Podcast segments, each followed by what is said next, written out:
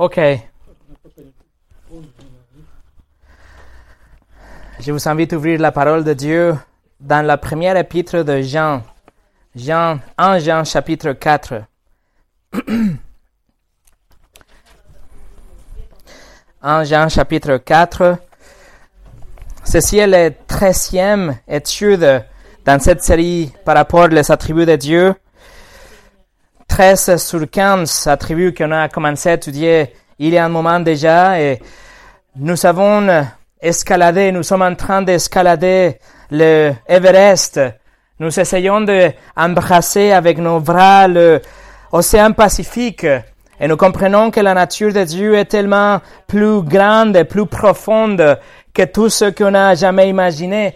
Tout simplement, les attributs de Dieu et la personne de Dieu est, est trop pour nous et en réponse, nous ne pouvons que louer le Seigneur, de le remercier pour nous avoir choisi, nous avoir aimé, nous avoir créé même.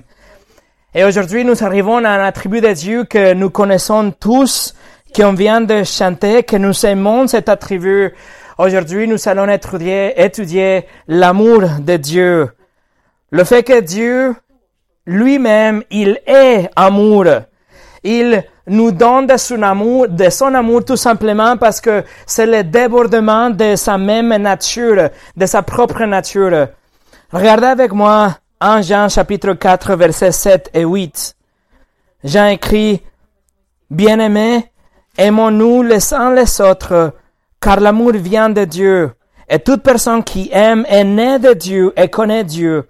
Celui qui ne aime pas n'aime pas, n'a pas connu Dieu, car Dieu est amour. Et quelques versets plus tard, dans le verset 16, Jean répète, Dieu est amour.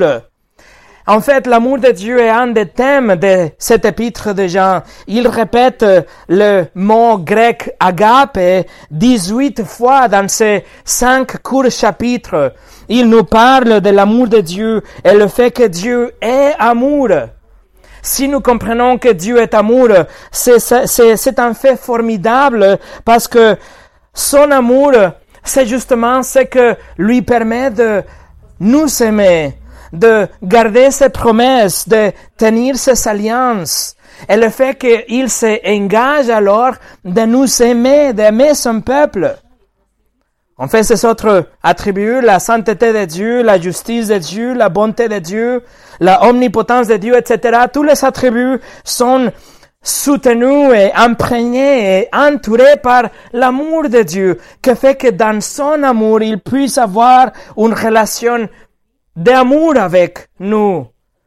C'est étonnant de savoir que le Dieu de l'univers nous aime nous pouvons aujourd'hui nous reposer et nous réjouir dans le fait que l'amour de Dieu, l'amour parfait, l'amour agape de Dieu est versé à nous. L'amour de Dieu n'a rien à voir avec l'amour qu'on connaît dans ce monde. L'amour de Dieu est parfait et sacrificiel. C'est pas basé dans des émotions ou dans des sentiments, mais c'est un engagement. Dieu est engagé à nous aimer. Et il le preuve avec des actions. Et dans ces actions, il cherche notre bien-être. Il cherche à nous bénir. Il cherche à nous donner tout ce que nous appartient dans son amour. Ça, c'est la nature même de Dieu, mes amis, l'amour. Et il a décidé à exprimer cet amour envers nous en tant que son peuple. C'est quelque chose d'incroyable et au-delà de ce qu'on peut reconnaître, savoir, si nous comprenons l'amour de Dieu aujourd'hui, ça va changer notre vie et notre parcours chrétien. Mais avant de commencer, on va prier. Seigneur, aujourd'hui, nous arrivons à cet attribut que c'est ton amour et nous pourrions passer des semaines et semaines en étudiant ton amour, Seigneur, et Seigneur, tout ce que cela implique pour nous et en termes bibliques, l'histoire biblique, ton amour est, présent partout.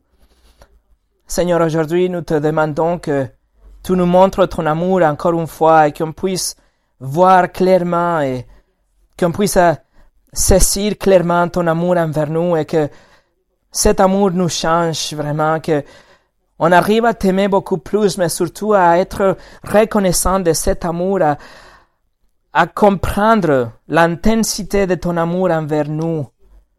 Seigneur, bénis l'étude de ta parole cet après-midi.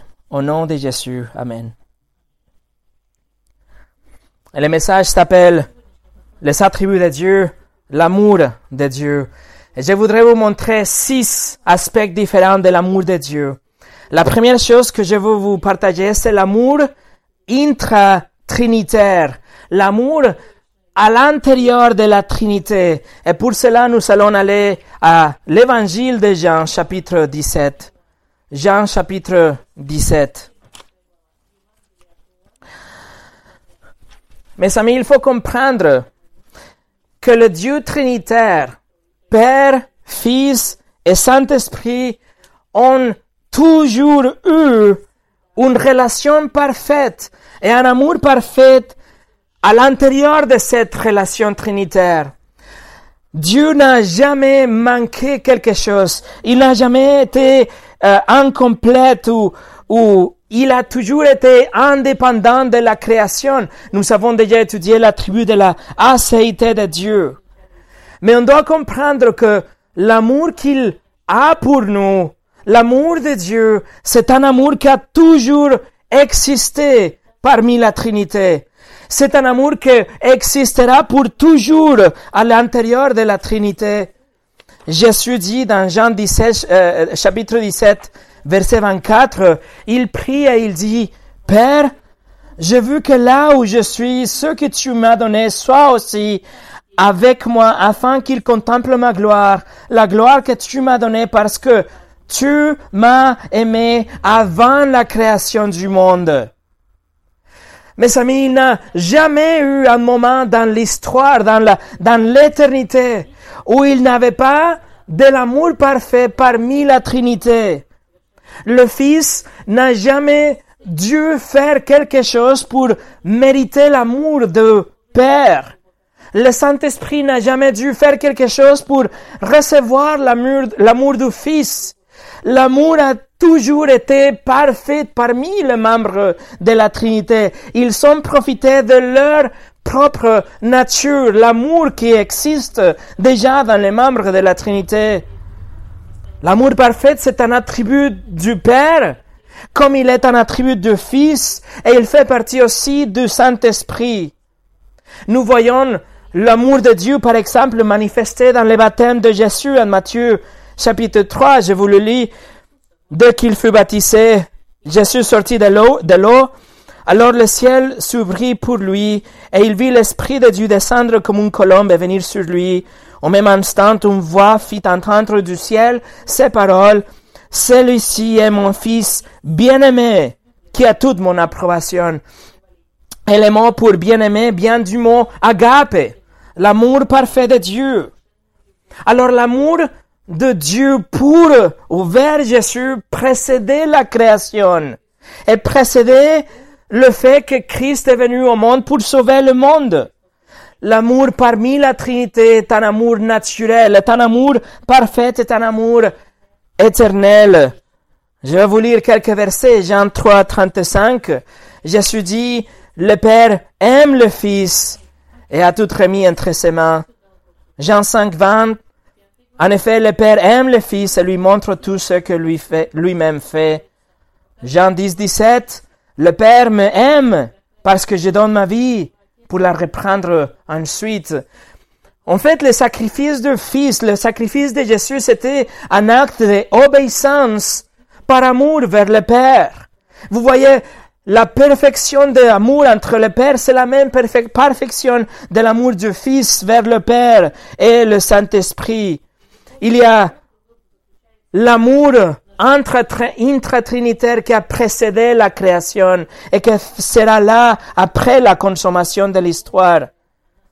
Jean 14, 31, ainsi le monde saura que j'aime le Père et que j'agisse conformément à l'ordre que le Père m'a donné. Mes amis, nous devons reconnaître que l'amour parfait qui existait dans la Trinité était là depuis toujours parce que ça fait partie de leur nature. Les trois personnes de la Trinité ont l'amour parfait pour les saints et les autres. Mais si nous recevons la même qualité d'amour, c'est par pure grâce. C'est rien à voir avec nous, c'est rien à voir avec ce que nous on a fait, mais c'est par la grâce qu'il nous donne la même qualité d'amour qu'il y a parmi les Trinités.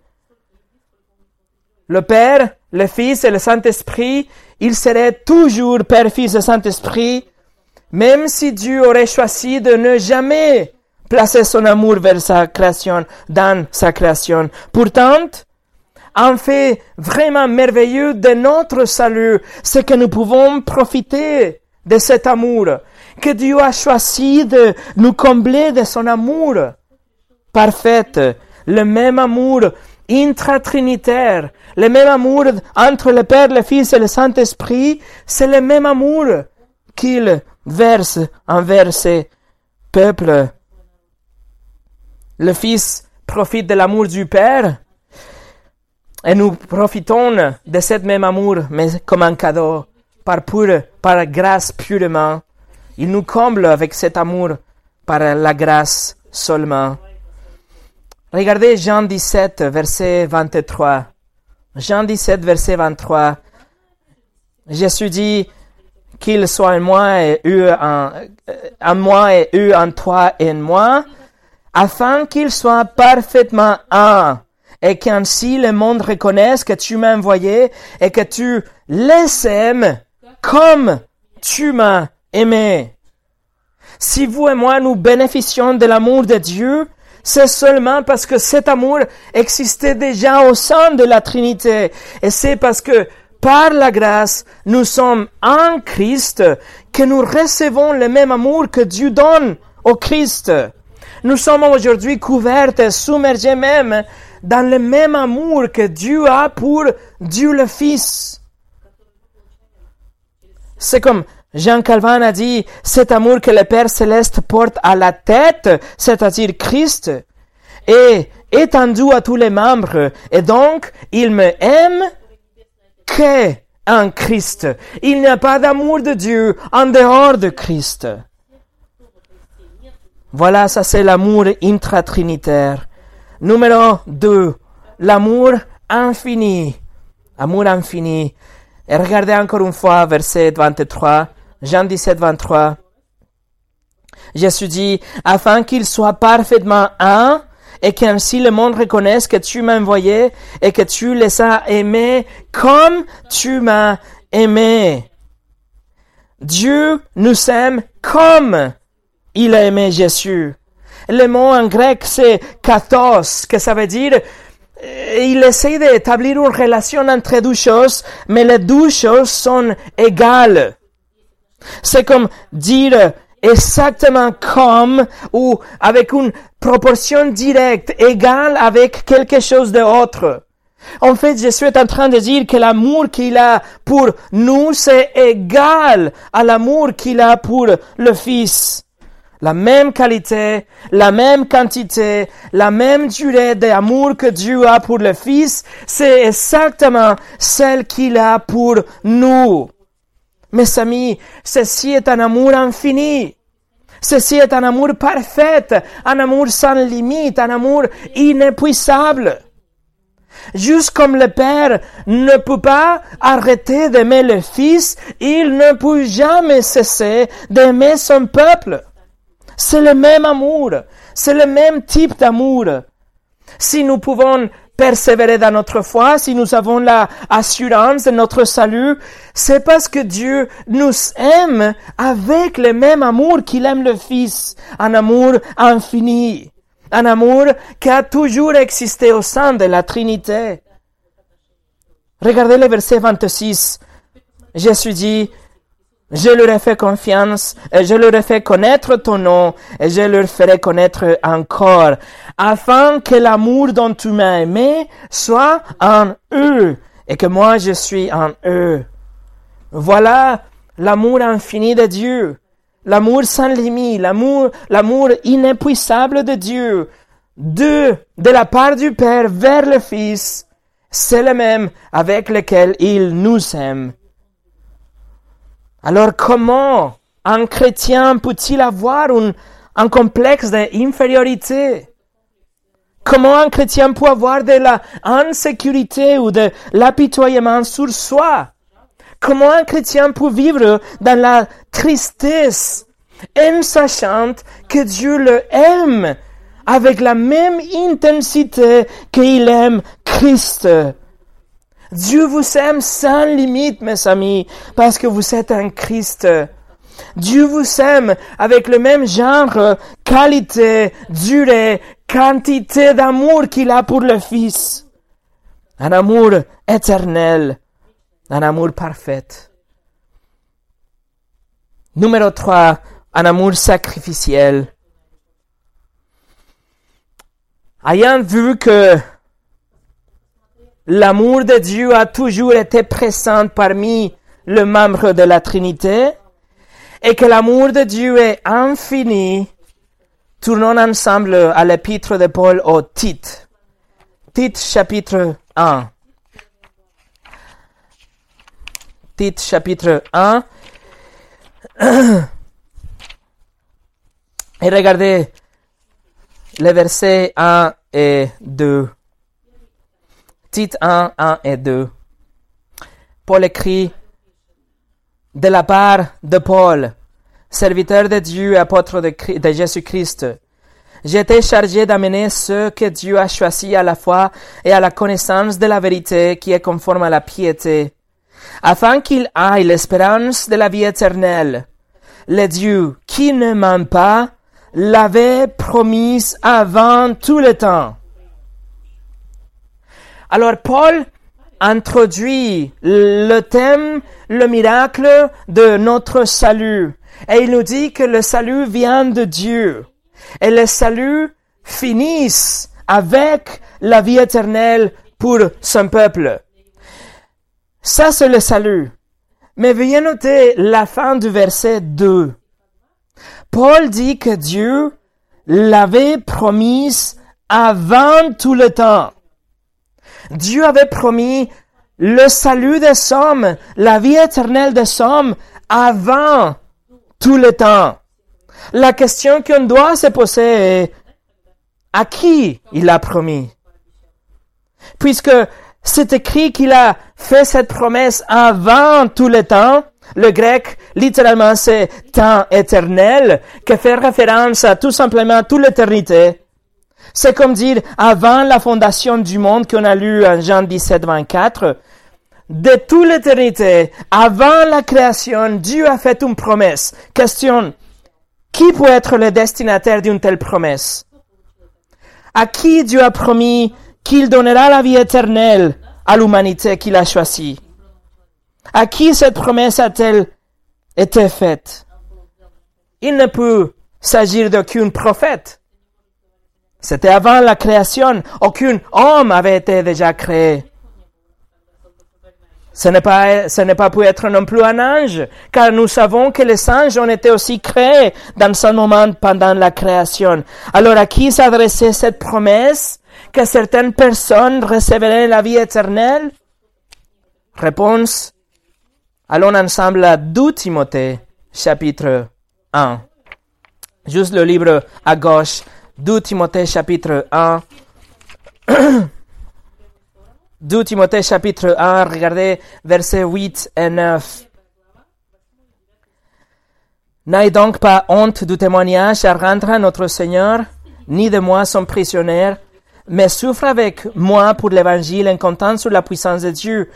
Il nous a sauvés, nous a adressé un saint appel, et il ne l'a pas fait à cause de nos œuvres, mais à cause de son propre plan et de sa grâce qui nous a été accordée en Jésus-Christ de toute éternité.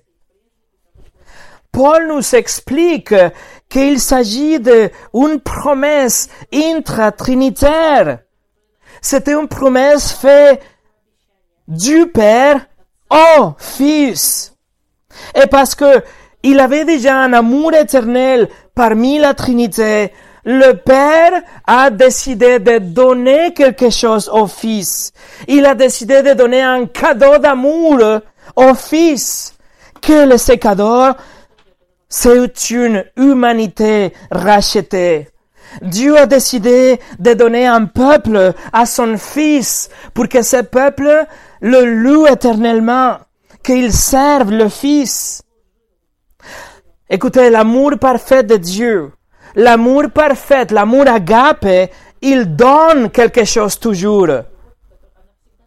Dieu nous donne au Fils. Dieu aime le Fils et il nous donne comme un cadeau d'amour entre le Père et le Fils. Le Père écrit, Dieu écrit nos noms dans le livre de la vie, il nous a mis à part, il nous a choisis, il, nous, nous sommes son Église, nous sommes la mariée de Christ. Voilà le cadeau d'amour, le cadeau parfait d'amour que Dieu donne à Dieu le Fils. Je répète, l'amour parfait, l'amour agape, l'amour de Dieu donne toujours quelque chose. L'amour parfait est désintéressé. L'amour, vrai amour, donne quelque chose à l'autre personne. L'amour parfait coûte à une personne et l'autre personne juste reçoit l'amour de l'autre personne. L'amour donne et l'autre personne reçoit et en conséquence, celui qui a reçu donne ensuite des retours. Mais l'amour parfait ne attend pas le retour. Donne parce qu'il veut donner quelque chose, même si l'autre personne ne répond pas. On va aller, on va retourner à 1 Jean chapitre 4. 1 Jean chapitre 4 qu'on a lu au début. Comprenez avec moi. Dieu nous a donné au Fils. Et Dieu nous donne le Fils.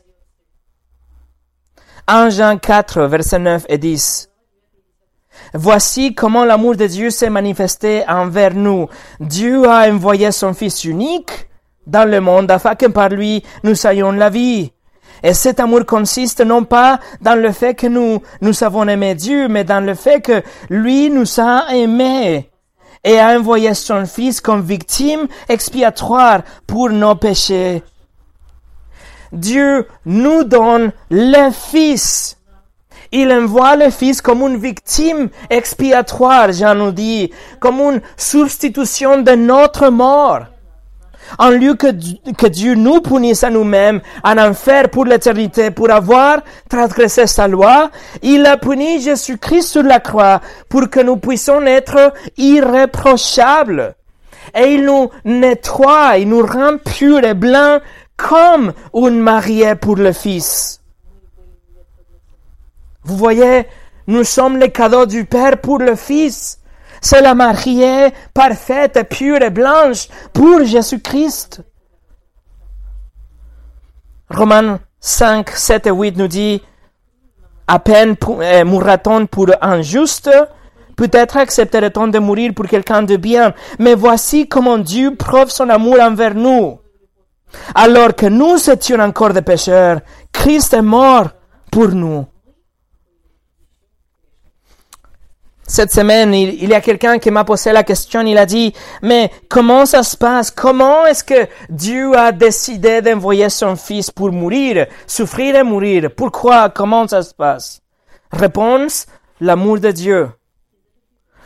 L'amour de Dieu qui était exprimé déjà dans l'Ancien Testament. Dans l'Ancien Testament, on lit aussi de l'amour de Dieu comme quelque chose de parfait et quelque chose d'inébranlable et quelque chose de sacrificiel, immuable. L'amour de Dieu était là tout le temps dans l'Ancien Testament et on lit dans le Nouveau Testament aussi de l'amour de Dieu.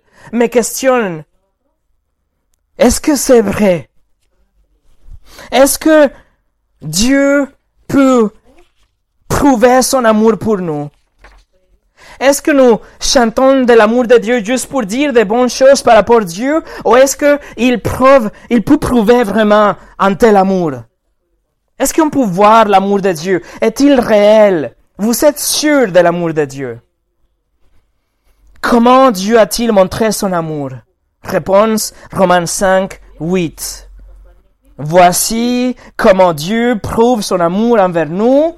Alors que nous étions encore des pécheurs, Christ est mort pour nous. Dieu ne nous a pas envoyé des fleurs pour prouver son amour. Il ne n'achète pas un chiot comme un cadeau pour prouver son amour. Il ne nous écrit pas un poème pour prouver son amour, mais il nous donne son fils. Dieu nous donne le fils pour sauver des gens que normalement le, le détesteraient. Dieu nous a donné au Fils comme un cadeau et il nous donne le Fils pour nous sauver.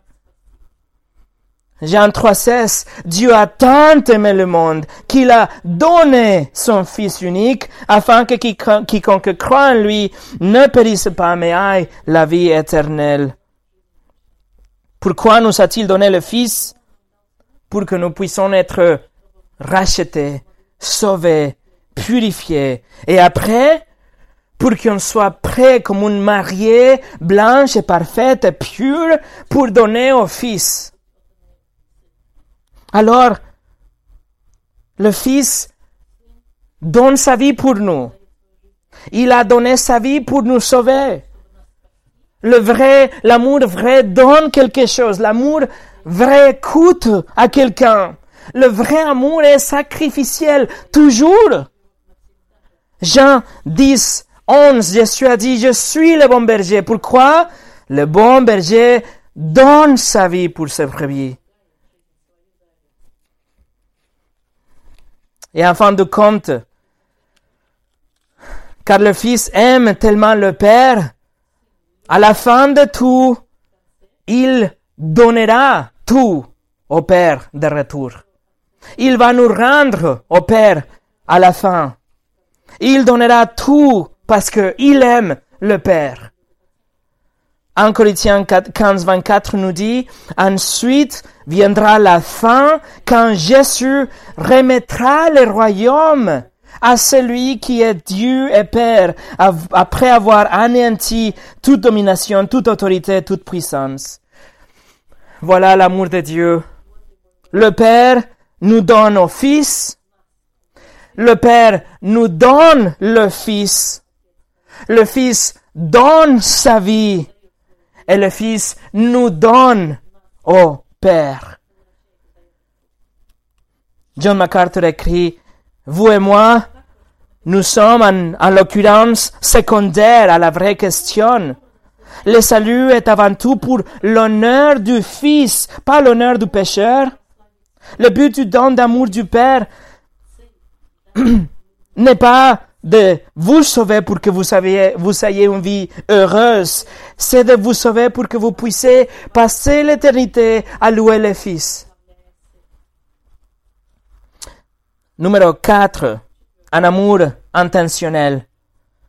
Un amour intentionnel.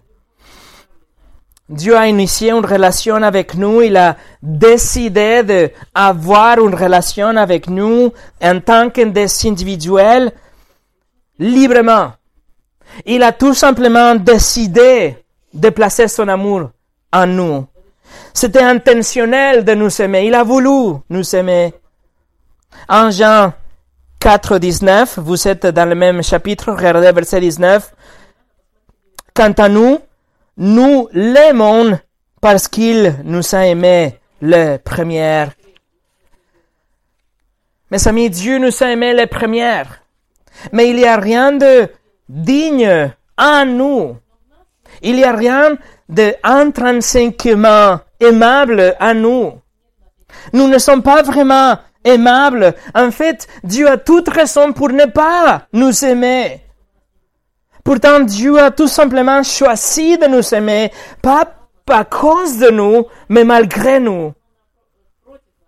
L'amour de Dieu, l'amour agape, c'est un amour de choix. C'est un amour intentionnel, un amour de volonté, c'est un amour conscient. On choix, on fait le choix d'aimer quelqu'un. C'est pas motivé par une apparence superficielle ou une attraction émotionnelle ou, quelque chose de sentimental, de, de, des émotions. Mais l'agape, l'amour de Dieu n'est pas basé dans des émotions agréables ou de, des sentiments, mais c'est un choix. C'est le choix de servir l'autre personne. C'est le choix de avoir la abnégation de soi, de se soumettre plutôt à la, au bien-être de l'autre personne. L'amour parfait, c'est un amour que donne malgré ce qu'on reçoit. Mais vous voyez, cette conception d'amour est tellement contre-culturelle aujourd'hui. Aujourd'hui même, le terme amour, le, le verbe amour, on l'utilise pour les chocolats et pour les chiens. Nous l'utilisons pour notre loisir, notre couleur préférée. L'amour aujourd'hui, pour, pour le monde, est plutôt basé sur le, euh, le fait que quelqu'un est attractif ou, ou plutôt la réponse qu'on peut recevoir de l'autre personne ou les avantages que je peux recevoir. Si je peux bénéficier de ma relation avec toi, alors je vais t'aimer. C'est ça l'amour d'aujourd'hui. Mais le terme biblique est plutôt l'amour sacrificiel. C'est l'amour que donne malgré ce qu'on reçoit. Dans le Nouveau Testament, l'amour est plutôt, c'est une action, c'est un verbe. C'est pas un nom comme dans notre culture. Dans les jours du Nouveau Testament, l'amour agape était quelque chose d'inacceptable. Parce que l'amour parfait, c'est l'amour que, que donne désintéressement c'est le don de soi-même, c'est la dévotion volontaire, c'est vous que vous voulez aimer et, chercher le désir, le bien-être de l'autre personne. Et ça, à l'époque, et même aujourd'hui, ils sont des signes de faiblesse. Toutes ces caractéristiques étaient méprisées à l'époque, et je pense aujourd'hui aussi. Par contre, c'est avec ce genre d'amour que Dieu nous aime. Il dit que nous pouvons nous aimer, que nous devons nous aimer les uns des autres avec cet amour parfait, commençant par notre mariage, notre propre foyer, nos enfants. Nous devons aimer à l'intérieur de notre maison et après étendre cet amour vers les frères, vers les sœurs. Mais c'est un amour intentionnel malgré de ce qu'on reçoit. L'amour de Dieu, c'est le, c'est le choix. C'est, il a voulu aimer son peuple. Tout simplement, il a choisi parce qu'il a voulu. Et ça, c'est l'amour qu'on doit avoir les uns pour les autres. L'amour de Dieu trouve son origine en Dieu lui-même, pas dans nous, pas dans le peuple. Deutéronome 7, versets 7 et 8 nous dit, ce n'est, ce n'est pas parce que vous dépasser tout le peuple nombre que l'Éternel s'est attaché à vous et vous a choisi. En effet, vous êtes le plus petit de tout le peuple. Mais c'est parce que l'Éternel vous aime, parce qu'il a voulu tenir le serment qu'il avait fait à vos ancêtres. Dieu a choisi d'avoir ce même type d'amour juste parce que il n'a aucune raison pour nous aimer. Il a tout simplement voulu nous aimer comme ça, sans aucune influence, indépendamment de nous-mêmes. C'était sa propre liberté, son libre arbitre, aucune, pression de quelqu'un. Il n'était pas convaincu par nous, il a tout simplement voulu nous aimer. C'est comme Martin, Martin Luther dit, Dieu ne nous, nous a pas aimés parce que nous sommes précieux, nous sommes précieux parce que Dieu nous aime. Numéro 5. Un amour éternel. L'Ancien Testament nous confirme que l'amour de Dieu est éternel, qu'il est infini, que la durée de l'amour de Dieu ne finira jamais. Le psaume 106, verset 1 nous dit, Louez l'éternel, louez l'éternel, car il est bon. Oui, son amour parfait dure éternellement le psaume 136 à 26 versets, et 26 fois il répète, oui, son amour parfait dure éternellement. Le prophète Jérémie a écrit que l'amour de Dieu n'a pas eu un commencement, un début, et il n'aura pas une fin non plus. Jérémie 31.3 nous dit, Dieu dit, je t'aime d'un amour éternel. Mes amis, il avait un moment, il a eu un moment quand vous n'avez pas aimé votre conjointe. Pourquoi? Parce que c'était quelqu'un d'inconnu. Il avait un moment quand vous n'avez pas aimé Christ. Pourquoi? Parce que c'était quelqu'un d'inconnu. Il avait même un, un, moment dans la vie quand vous n'avez pas aimé vos enfants. Pourquoi? Parce que vous étiez célibataire. Vous ne pensez pas à ce type de choses. Mais avec Dieu, il n'y a pas eu un moment où il ne vous a pas aimé. Jamais l'amour de Dieu pour vous a commencé et jamais l'amour de Dieu pourra cesser. L'amour de Dieu pour son peuple est de toute éternité et sera pour toute l'éternité. Il y a un moment dans l'histoire quand Dieu a tout créé. Genèse 1.1. Il y a un moment dans l'histoire quand Dieu a commencé à se révéler lui-même aussi. Mais il n'y a jamais eu un moment dans l'histoire quand Dieu ne vous a pas aimé. Mes amis, assimilez ceci. Il n'y a jamais eu un moment où Dieu a commencé à vous aimer. Paul affirme la même chose dans le livre de Éphésiens, quelques versets que nous allons étudier la semaine prochaine, mais il affirme que l'amour de Dieu pour l'Église a été de toute éternité aussi. Jamais commencé, jamais finira. L'amour de Dieu n'est pas pour un moment ou pour une saison, mais l'amour de Dieu s'étend à toute l'éternité, dans le passé, dans le futur. Si nous sommes sauvés aujourd'hui, c'est parce qu'il nous a aimés, et si nous resterons sauvés, c'est parce qu'il va continuer à nous aimer. L'amour de Dieu ne va pas jamais changer, diminuer. C'est effacé. L'amour de Dieu est éternel. Et en fait, l'amour de Dieu réside en nous aussi, à travers le Saint-Esprit, juste comme le Père est amour, le Fils est amour, le Saint-Esprit est amour, et l'amour de Dieu, la Trinité, est sans mesure. Et dès le moment de notre conversion, de notre salut, le Saint-Esprit demeure en nous avec le même amour que Dieu a pour nous. L'amour agape de Dieu habite en vous. Non seulement Dieu vous a aimé, mais vous savez l'amour de Dieu à l'intérieur de vous, car le Saint-Esprit demeure en vous.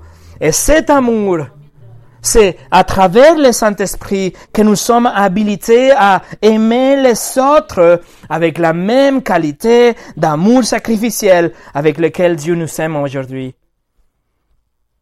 C'est pour ça, par exemple, dans Ephésiens chapitre 5, Dieu commande aux hommes, Dieu commande aux maris de agaper leurs femmes.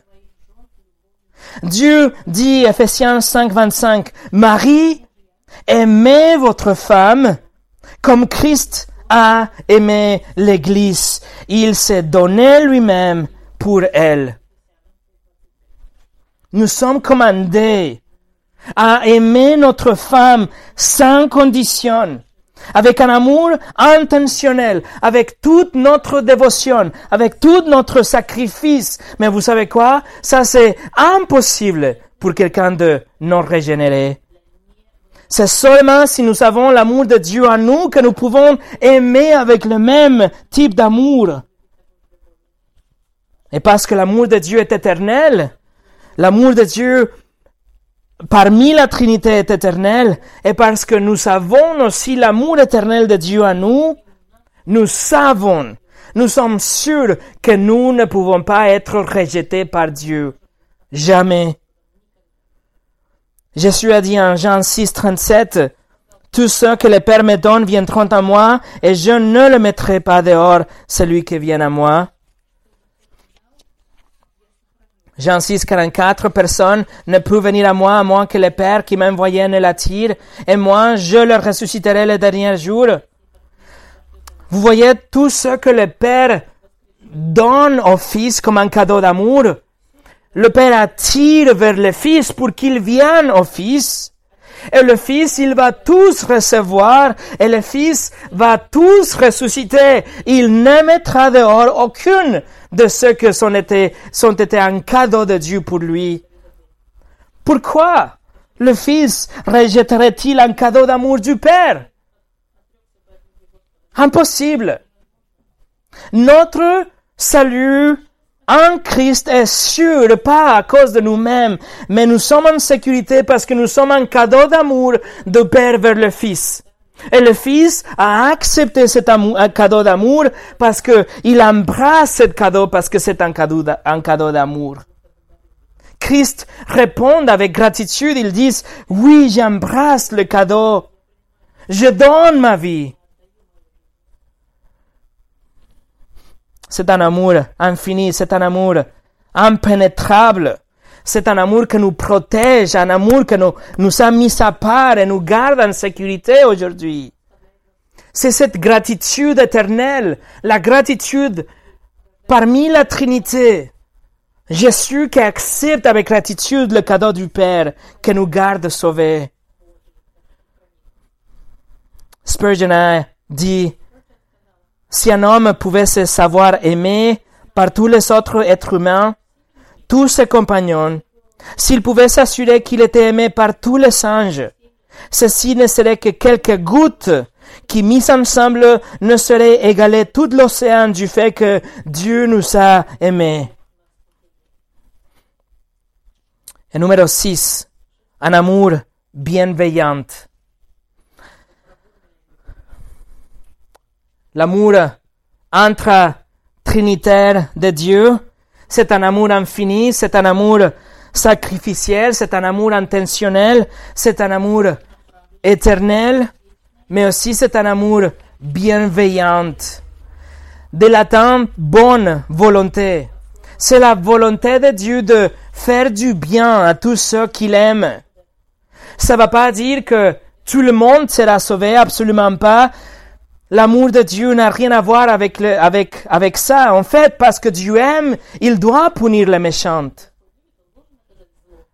Dieu ne va pas jamais négocier sa justice ou sa sainteté. Il doit punir tous ceux qui sont morts dans leur péché. Sa bienveillance n'annule pas l'engagement qu'il a en faveur de la justice et la droiture. Le jugement sera apporté même dans sa bienveillance. Sa justice n'est pas une vengeance. Sa justice n'est pas une malveillance. Mais sa justice est la droiture, la bienveillance exprimée dans la justice. Envers son peuple, envers son Église, vous et moi, nous profitons aujourd'hui d'un amour de bienveillance, un amour qui cherche notre bien.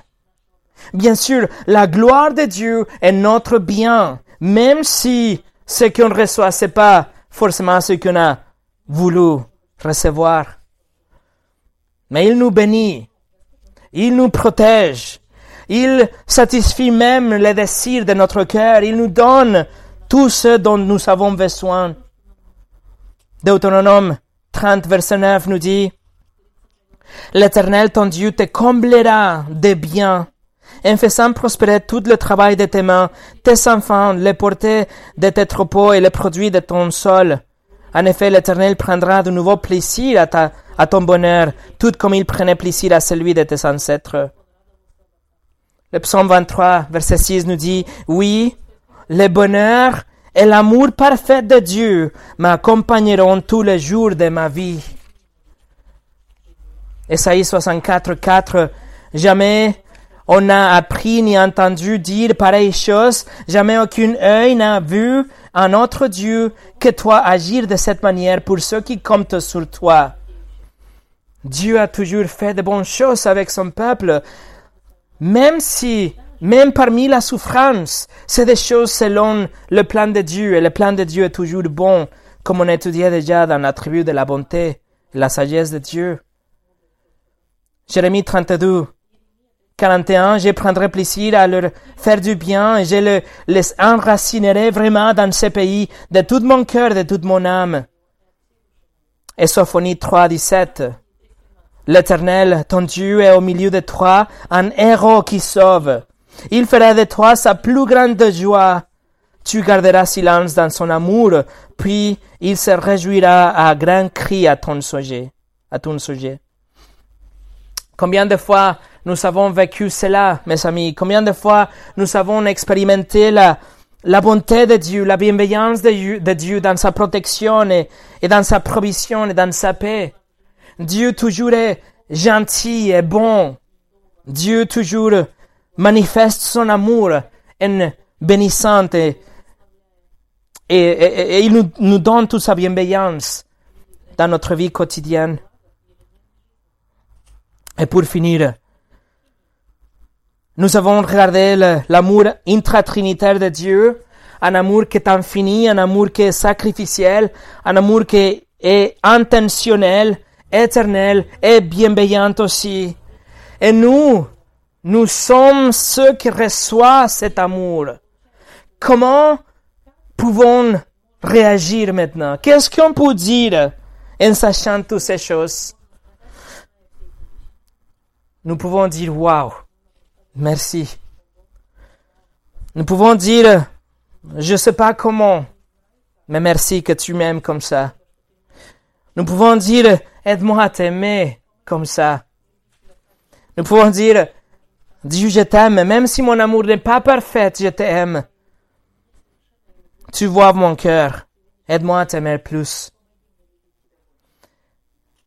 Je voudrais tout simplement lire dans le livre de Romains euh, chapitre 8. Je vous invite à tourner au Romains chapitre 8. Paul nous donne une liste de sept expériences et personnes qui ne peuvent pas nous séparer de l'amour de Dieu en Christ. Paul est un témoin, il a personnellement survécu toutes ces choses, il a survécu des agressions, de toutes ces entités, mais il s'est sorti triomphant dans l'amour de Dieu. Regardez Romains chapitre 8, verset 35 au 39. Qui nous séparera de l'amour de Christ? Serait-ce la détresse, l'angoisse, la persécution, la faim, le dénuement, le danger ou l'épée. De fait, il est écrit, c'est à cause de toi qu'on nous met à mort à la longueur des journées, que, qu'on nous considère comme des brebis destinées à la boucherie. Au contraire, dans tout cela, nous sommes plus que vainqueurs grâce à celui qui nous a aimés. Écoutez, en effet, j'ai l'assurance que ni la mort, ni la vie, ni les singes, ni la domination, ni le présent, ni l'avenir, ni la puissance, ni la hauteur, ni la profondeur, ni aucune autre créature ne pourra nous séparer de l'amour de Dieu manifesté en Jésus-Christ notre Seigneur. Amen. Mes amis, voici votre Dieu. Voici le Dieu qui est amour, le Dieu que vous aime avec un amour parfait, que vous a donné au Fils et vous donne le Fils. Pourquoi? Pour que vous viviez à jamais dans le même amour. Voici votre Dieu, le Dieu d'amour. Prions.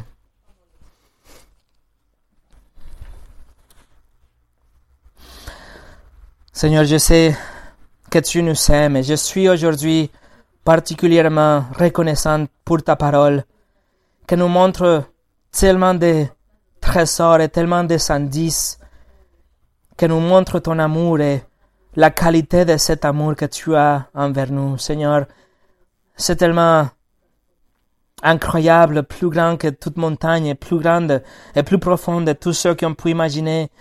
Seigneur, et on arrive à comprendre que, qu'il y, a un centimètre de toute cette énormité. Et nous te remercions pour ça, Seigneur. Je te demande de continuer à remplir notre amour avec émerveillement et cette reconnaissance pour ton amour et qu'on puisse nous approcher de toi à travers ta parole en reconnaissant ton Fils comme notre Seigneur et notre Sauveur, celui qui a donné sa vie pour amour et nous a reçus pour amour. Il va nous rendre à toi, ressuscités dans des corps parfaits par amour aussi. Seigneur, nous te remercions que nous, tes créatures, ton peuple, nous sommes qu'un, presque un accident dans cette équation d'amour parfait parmi la Trinité. Au nom de Jésus. Amen.